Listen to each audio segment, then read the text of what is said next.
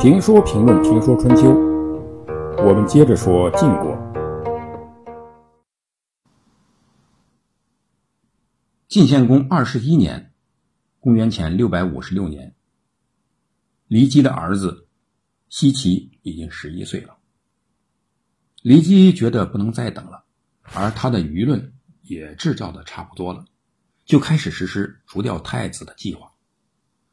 骊姬掌握并利用了太子怕说他不孝的心理，对太子说：“君王，就您的父亲，曾梦见您的母亲齐姜。”太子应该立即去曲沃祭祀母亲，回来呢，把灼肉敬献给君王。这个灼肉呢，就是祭祀时供神用的肉。太子听了骊姬的话，赶到曲沃去祭祀母亲。回到国都后，把灼肉奉献给晋献公。但是晋献公呢，出去打猎了，太子便把灼肉放在宫中。骊姬派人在灼肉上放了毒药。过了两天，啊，这两天肉还没馊啊。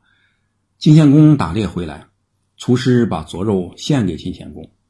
晋献公正想享用，骊姬却从旁边阻止说：“灼肉来自远方，你应该检查一下它是否有毒。”厨师就把灼肉给狗吃，结果狗吃了以后就死了。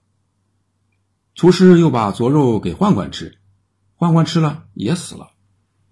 这骊姬就哭了起来，他对晋献公说：“太子怎么这么残忍呢？为了继位，连自己的父亲都要杀死，更何况其他人呢？您已经年老了，还能再世几天呢？还能享几天福？太子竟迫不及待的想杀死您。太子所以这样做，不过是因为我和西岐。”我们母子俩呢，躲到别的国家，要么就早早的自杀，不要让我们母子俩遭受太子的残害。当初你想废掉他，我还反对您，到了今天，我才知道我是大错特错了。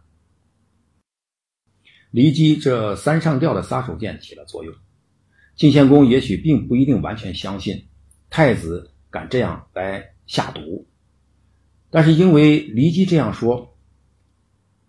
就非常生气，杀死了太子的老师杜元款。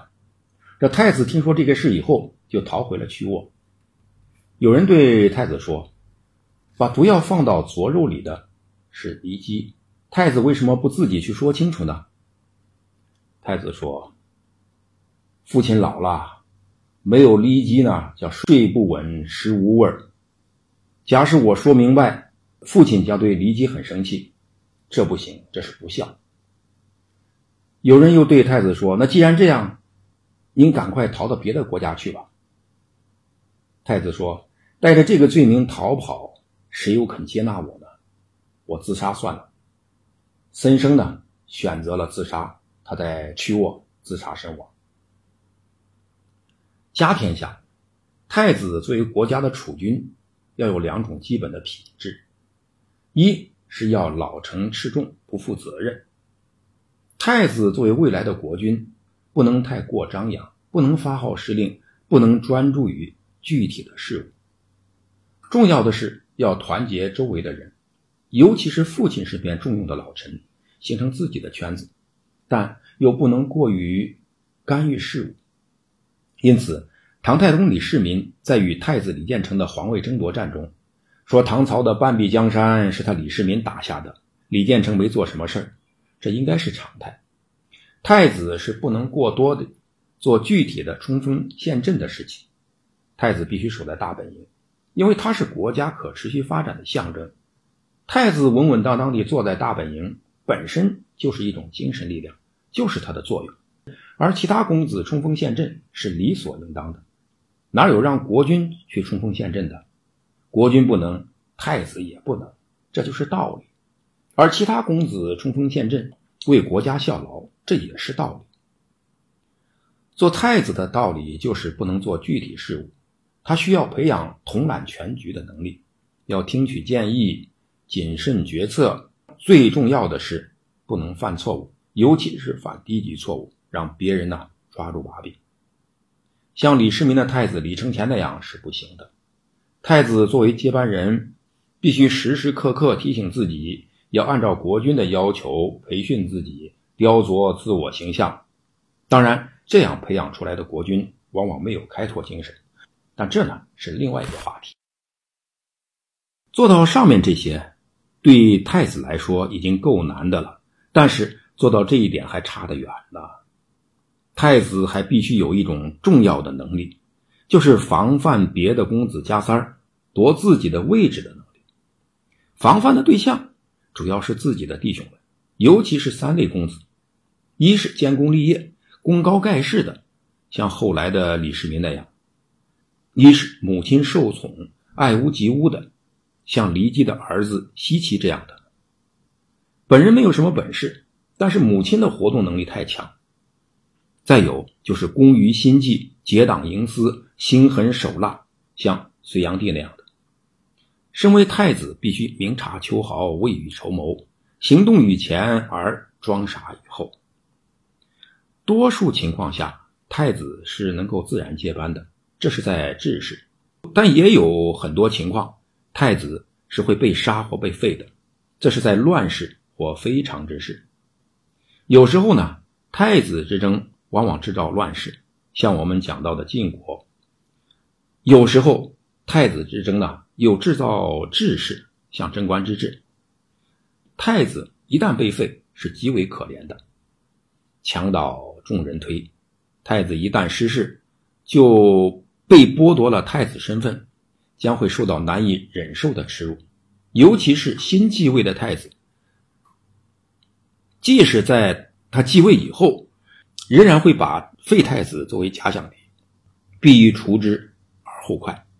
因此，前人说：“吴太伯私奔让贤，不以三弟激励争夺周国的继承人，是明智的。”没人知道他们当时的心境，但他们的行为却成为后人称赞的对象，流芳百世。